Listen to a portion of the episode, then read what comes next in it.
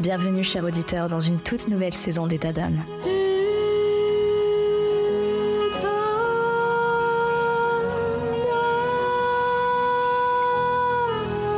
État d'âme vous fait vivre des moments forts avec des témoignages de femmes exceptionnelles et des conseils précieux de spécialistes de santé. Mais cette saison, préparez-vous à être transporté encore plus loin par État d'âme Stories. Ce sont tout simplement des récits fictifs, des histoires captivantes qui vous bouleverseront, des situations auxquelles vous pourrez vous identifier. Ces histoires, façonnées par ma plume, vous plongeront au cœur des défis, des victoires et des émotions de la vie quotidienne des femmes, avec derrière chaque histoire un message important. Je vous invite à écouter attentivement, à apprendre et à grandir avec chaque épisode. Abonnez-vous dès maintenant pour ne rien manquer de cette saison spéciale qui déploie ses ailes pour vous offrir un contenu unique en son genre. Etadam Stories. Chaque histoire est une leçon, chaque femme est une source d'inspiration. Restez à l'écoute, vous êtes sur Etadam.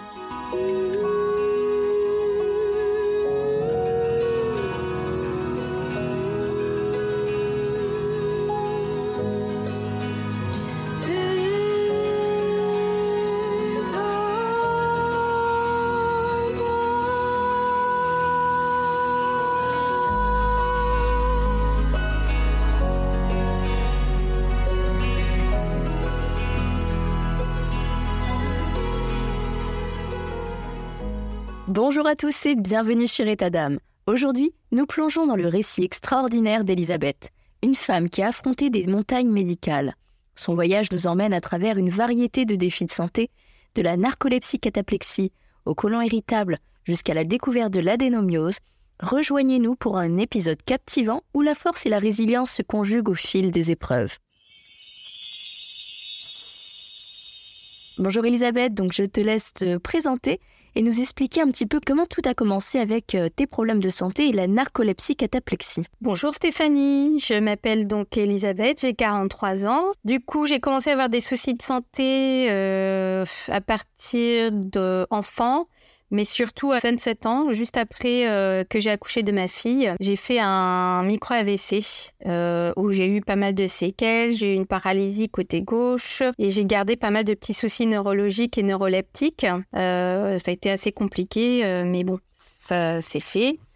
Ensuite, en 2009, j'ai commencé à avoir les premiers symptômes de narcolepsie et cataplexie. Euh, c'était assez compliqué euh, car parfois bah, je perdais le contrôle de mon corps. En fait, parfois je pouvais parler, répondre au téléphone ou répondre aux gens, et sauf que mon corps n'était plus là ni mon esprit. Enfin, c'est très bizarre comme sensation.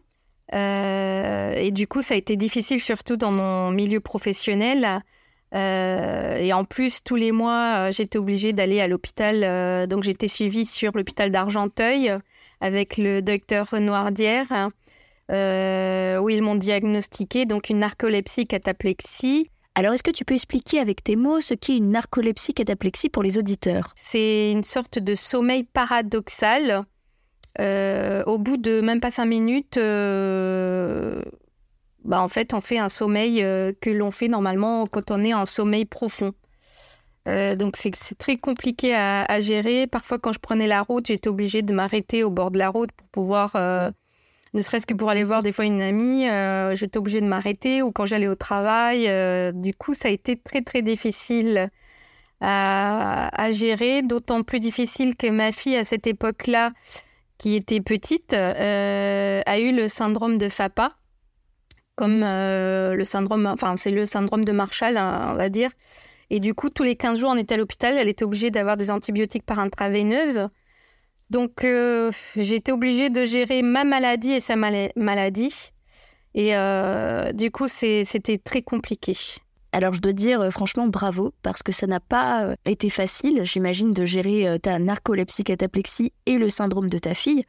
Pour les auditeurs qui ne connaissent pas le syndrome FAPA, ça veut dire périodique fièvre aft, pharyngite, adénopathie. En gros, les enfants qui ont ce syndrome ont tendance à avoir des fièvres qui reviennent régulièrement, souvent accompagnées d'aft dans la bouche, d'une gorge enflammée et de ganglions enflés dans le cou.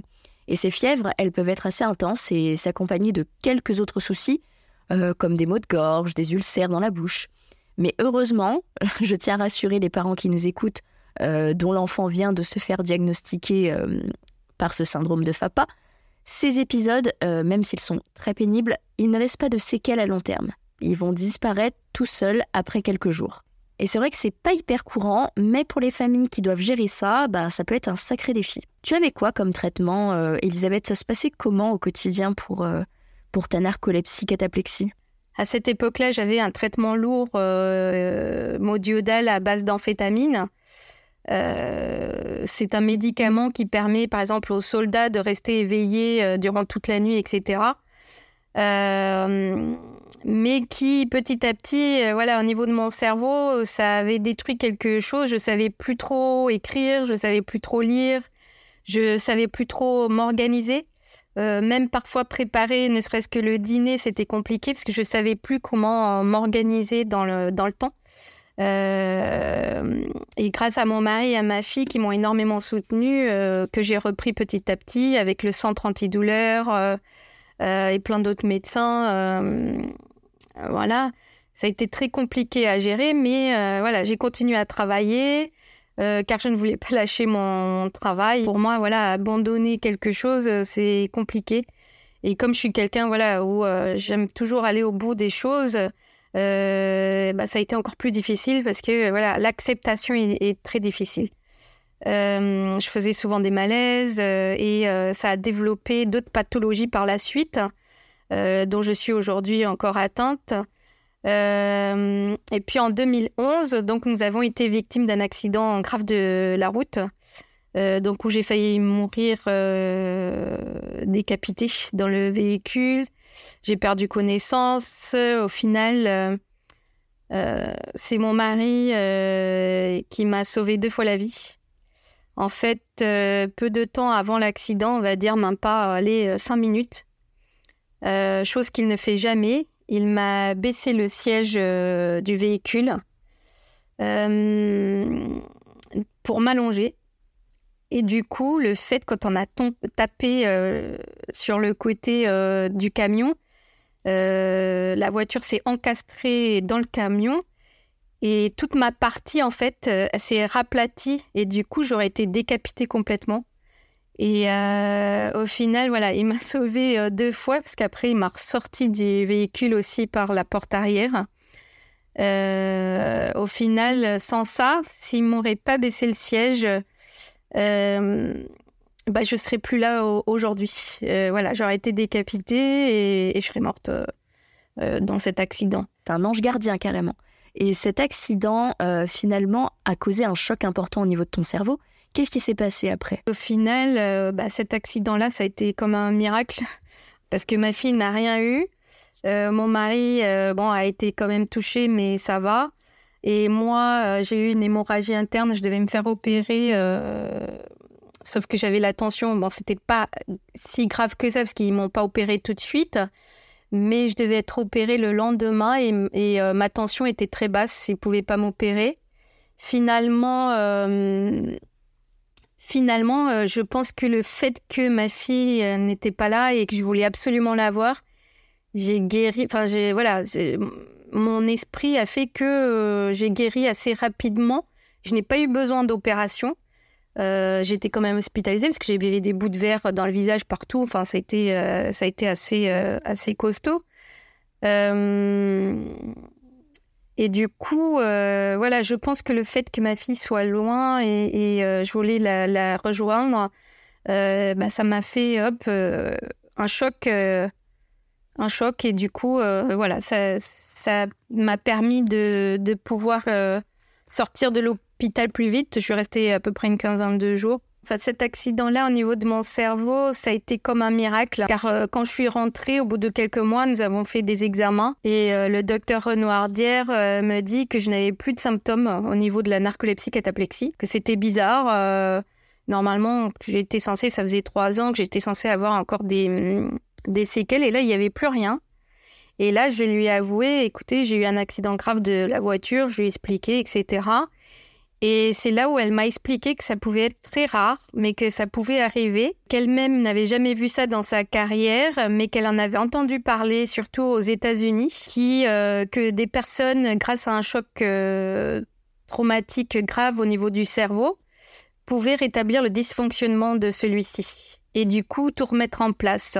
Au final, à l'époque, voilà, je me disais ah, pourquoi j'ai encore un accident, enfin pourquoi j'ai encore quelque chose? Et aujourd'hui, en fait, je vois que cet accident-là, quelque part, m'a sauvée. Donc c'est là où, euh, euh, c'est miraculeux, quoi.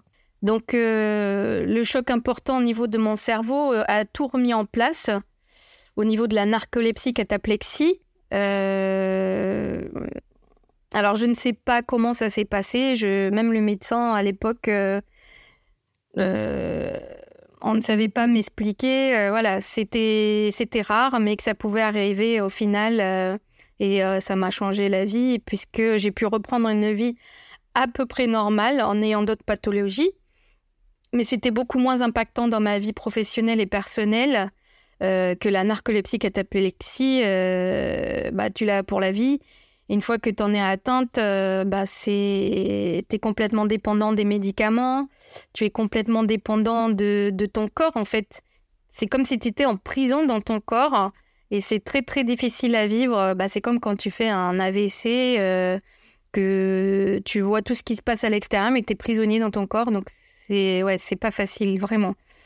Euh, surtout pour les personnes comme moi qui sont super dynamiques, euh, qui aiment faire plein de choses, etc. Quoi. En tout cas, c'est vraiment incroyable. Très heureuse pour toi de ce miracle parce que la narcolepsie cataplexie, bah, c'est un vrai trouble du sommeil complexe quoi, qui peut avoir un impact significatif sur la vie quotidienne comme tu nous le racontais. Pour les auditeurs qui souhaitent en savoir un peu plus, ben, il y a différents aspects en fait du ressenti quotidien, euh, comme la somnolence diurne excessive, c'est-à-dire que les personnes atteintes, elles éprouvent une, une somnolence intense pendant la journée, même après avoir dormi suffisamment la nuit. Euh, ça peut entraîner des difficultés à rester éveillé pendant des périodes prolongées. Euh, bah, ça peut interférer du coup avec les activités quotidiennes, y compris quand vous êtes au travail, avec lorsque vous avez des interactions sociales. Il y a l'attaque de sommeil soudaine. Donc euh, ça, ce sont des épisodes de sommeil qui sont incontrôlables et qui peuvent survenir à tout moment de la journée.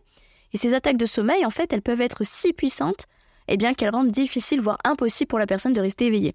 Vous avez la cataplexie, donc c'est une perte soudaine de tonus musculaire qui est déclenchée en fait par des émotions fortes. Ça peut être la joie, la colère, l'excitation, et ça peut se manifester en fait par une faiblesse musculaire légère aussi une perte de contrôle des membres, euh, vous pouvez chuter, faire, une chute complète.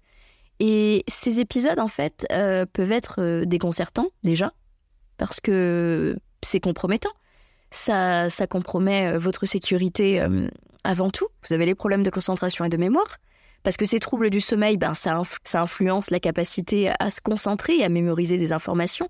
Il faut savoir que la narcolepsie cataplexie, elle peut entraîner des difficultés cognitives et ça peut affecter le travail, les études et d'autres aspects de la vie quotidienne. Vous avez aussi euh, l'isolement social en raison des, symptômes imprévisibles. Bah, parfois c'est embarrassant, les personnes atteintes bah, peuvent se retrouver à éviter certaines situations sociales justement par crainte euh, de la stigmatisation ou des malentendus. Il y a aussi un impact euh, émotionnel, c'est-à-dire que bah, avec les défis liés à la gestion des symptômes, en particulier la cataplexie, bah, ça peut avoir un impact émotionnel euh, bah, significatif. quoi. La frustration, la colère, la tristesse, l'anxiété, ça peut être euh, des réponses courantes à la vie quotidienne euh, avec la narcolepsie cataplexie. La narcolepsie cataplexie, bien évidemment, ça peut varier d'une personne à l'autre, et certains individus peuvent trouver des stratégies bah, pour atténuer les effets de la condition dans leur vie quotidienne. Il y a le soutien médical, la compréhension de l'entourage, et des ajustements dans le mode de vie qui peuvent contribuer à améliorer la qualité de vie de ces personnes. Alors on va changer complètement de sujet. Euh, tu as également la maladie du côlon irritable, syndrome du côlon irritable. Euh, donc c'est quoi au quotidien? Est-ce que tu peux nous expliquer un petit peu? Alors euh, pour parler du côlon irritable, donc c'est quelque chose de bien chiant, étant donné que bah, il y a des phases de constipation, des phases de diarrhée. Et c'est vrai qu'au niveau professionnel, euh, bah, c'est pas évident à gérer, étant donné que euh, moi, je, voilà, j'ai un métier où je, je suis en rapport avec la clientèle. Et du coup, j'étais obligée souvent de m'absenter pour aller aux toilettes, etc. Euh, et du coup, euh, souvent, voilà, les collègues ne comprennent pas, euh, ils, ils veulent pas venir te remplacer. C'est très compliqué à gérer. Mais bon, j'ai quand même eu la chance que mon travail voilà, m'a permis d'adapter mon poste.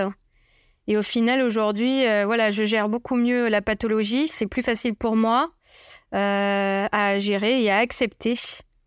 Euh, du coup, les moyens que j'ai mis en place euh, sont de faire attention à l'alimentation, euh, le gluten, le lactose, dont je suis intolérante, le fructose, enfin, il y a pas mal de choses. tout ce qui est les laitages à base de lait de vache, il faut éviter. en fait, il y a pas mal de petites choses que l'on peut mettre en place nous-mêmes, car notre santé est parfois dans notre assiette. Euh, et je pense que nous avons tous une capacité à nous auto-guérir. Euh, je lis énormément de, livres, euh, énormément de choses. voilà, et j'apprends pas mal de, choses sur la vie, de notre capacité à nous auto-gérer, à nous auto-guérir. et j'essaie du coup de me soigner au maximum, donc à base de plantes, à base de produits naturels, etc.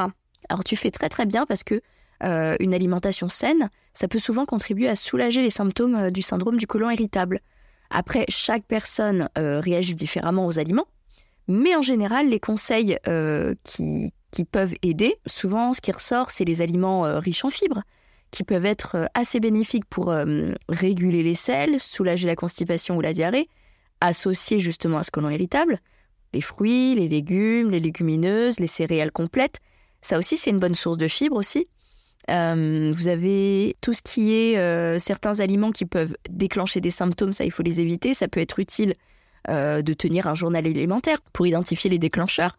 Ça peut être des produits laitiers, le gluten, comme tu disais, les aliments épicés, les, édulcorants artificiels, et d'ajuster l'alimentation en conséquence. Il y a aussi comme conseil de, fractionner les repas, c'est-à-dire manger de plus petites portions plus fréquemment au lieu de gros repas ça, ça peut aider aussi à réduire la pression sur le système digestif et à minimiser les symptômes. Il faut bien s'hydrater aussi en buvant suffisamment d'eau. Ça, c'est très important pour euh, maintenir une digestion saine. Ça peut aider à prévenir la constipation, qui est ben, un symptôme fréquent du syndrome euh, du côlon irritable. Vous avez aussi les aliments anti-inflammatoires qui peuvent aider à apaiser l'inconfort.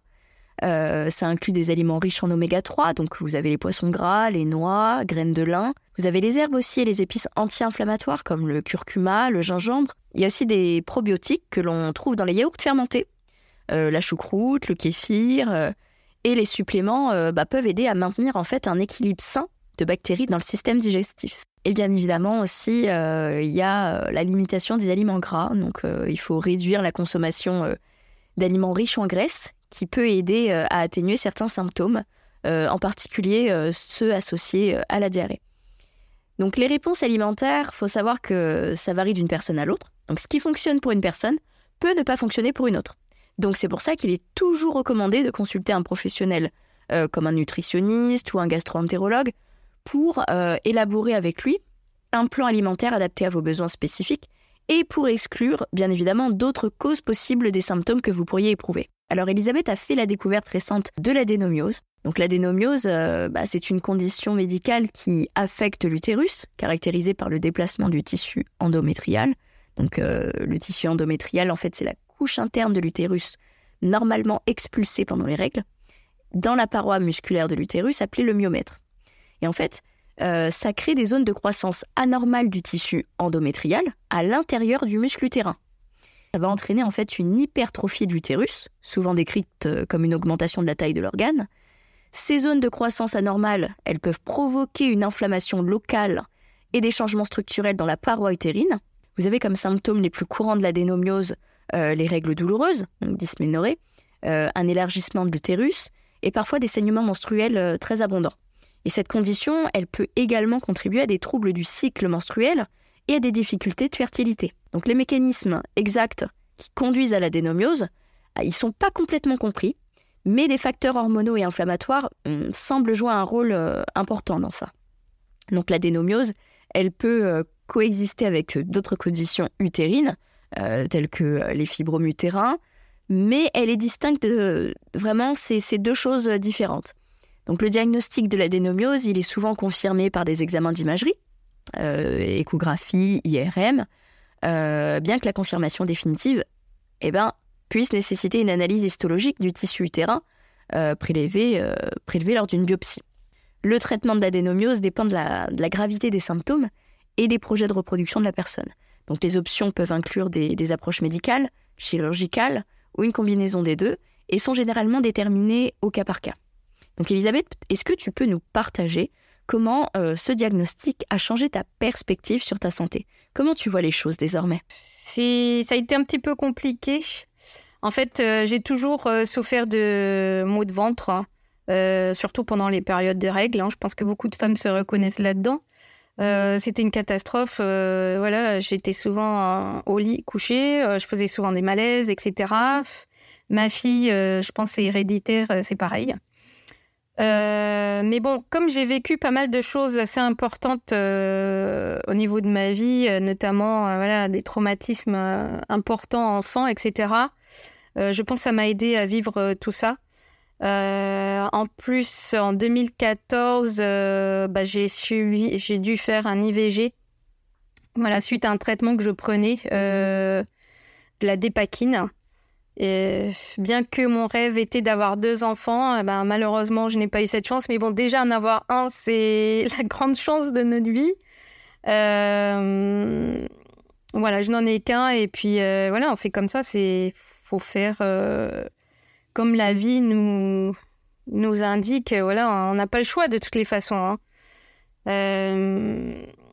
Alors j'ai eu énormément de séquelles au niveau du bas-ventre euh, et la dénomiose, euh, voilà, c'est vraiment une cochonnerie parce que ça fait beaucoup d'hémorragie, ça gonfle énormément le bas du ventre, euh, on a souvent des fortes douleurs et c'est compliqué à gérer. Mais pareil, voilà, on m'a trouvé un traitement adapté et on arrive à s'en sortir et à vivre tant bien que mal, quoi. Je ne dis pas que tous les jours ce n'est pas rose, parfois, parce que parfois il y a des jours où tu es démoralisé, quoi. Il y a des jours, tu te dis, merde, euh, encore un truc. Euh, euh, pourquoi moi Pourquoi encore un truc là Voilà, c'est pas le moment. Voilà, j'avais envie d'être tranquille, de, pouvoir vivre un petit peu ma vie comme je l'entends. Et ben non, tu as toujours un truc qui revient. mais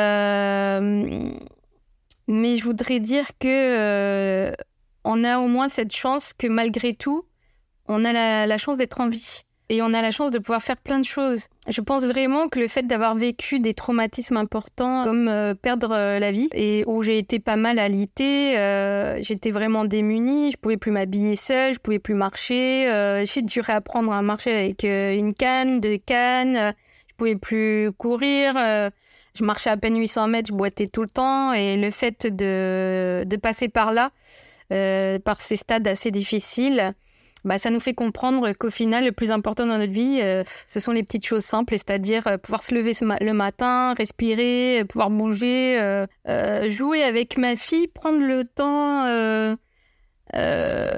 voilà, et retrouver cela comme une, une renaissance en fait. Je, je ne dis pas que j'avais de la colère, oui, j'étais très en colère. je me sentais mal parce qu'au final, bah, je, j'en suis arrivée au stade de burn-out.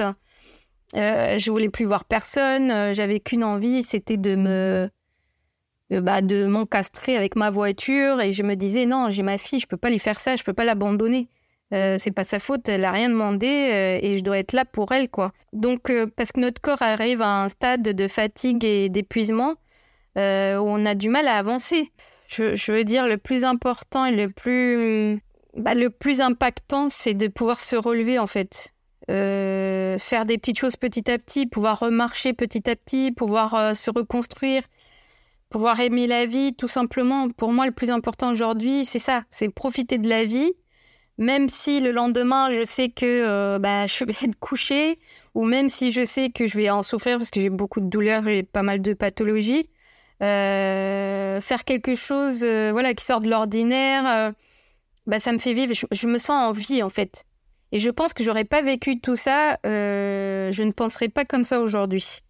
Et je voudrais dire à tout le monde qui passe par là, parce qu'à l'époque, je me suis sentie vraiment seule, c'est que vous n'êtes pas seul euh, et que euh, vous pouvez vivre des choses. C'est vous qui êtes maître et on va dire qui êtes le peintre de votre vie, qui êtes le voilà, qui, qui pouvez changer les choses. Euh, même les personnes qui vivent des, choses similaires à la mienne, Euh, vous pouvez vous en sortir et j'en suis la preuve vivante. C'est possible. C'est possible d'aller de l'avant. C'est possible de faire, euh, de faire plein de choses. Croyez en vous. Soyez bienveillant avec vous. Et voilà, ne faites pas aux autres ce que vous n'aimeriez pas que l'on vous fasse. Voilà, c'est moi, c'est j'ai toujours agi dans ce sens-là. Et la vie m'a toujours remercié quelque part et m'a toujours aidé. Et au final, aujourd'hui, je vois tout ça et avant, bon, voilà, je voyais pas. Hein. Euh, voilà. Et je vous souhaite plein d'amour à toutes et à toutes euh, et plein de bonnes fêtes de fin d'année. Euh, et soyez bienveillants les uns les autres. Et voilà. Eh bien, ce sont sur ces belles paroles que l'épisode s'achève. Un immense merci, Elisabeth, pour ton témoignage incroyable. Chers auditeurs, merci de nous avoir suivis. Restez connectés pour encore plus de partages inspirants. Je vous mets tout en description pour pouvoir retrouver Elisabeth sur les réseaux sociaux. Vous étiez sur État d'âme, le podcast où chaque femme est unique, mais certains parcours de santé s'entremêlent. À très vite pour un prochain épisode. Prenez soin de vous.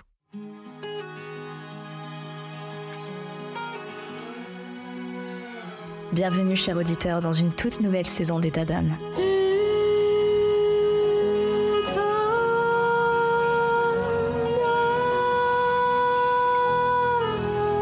État d'âme vous fait vivre des moments forts avec des témoignages de femmes exceptionnelles et des conseils précieux de spécialistes de santé. Mais cette saison, préparez-vous à être transporté encore plus loin par État Stories. Ce sont tout simplement des récits fictifs, des histoires captivantes qui vous bouleverseront, des situations auxquelles vous pourrez vous identifier. Ces histoires, façonnées par ma plume, vous plongeront au cœur des défis, des victoires et des émotions de la vie quotidienne des femmes, avec derrière chaque histoire un message important je vous invite à écouter attentivement, à apprendre et à grandir avec chaque épisode. Abonnez-vous dès maintenant pour ne rien manquer de cette saison spéciale qui déploie ses ailes pour vous offrir un contenu unique en son genre.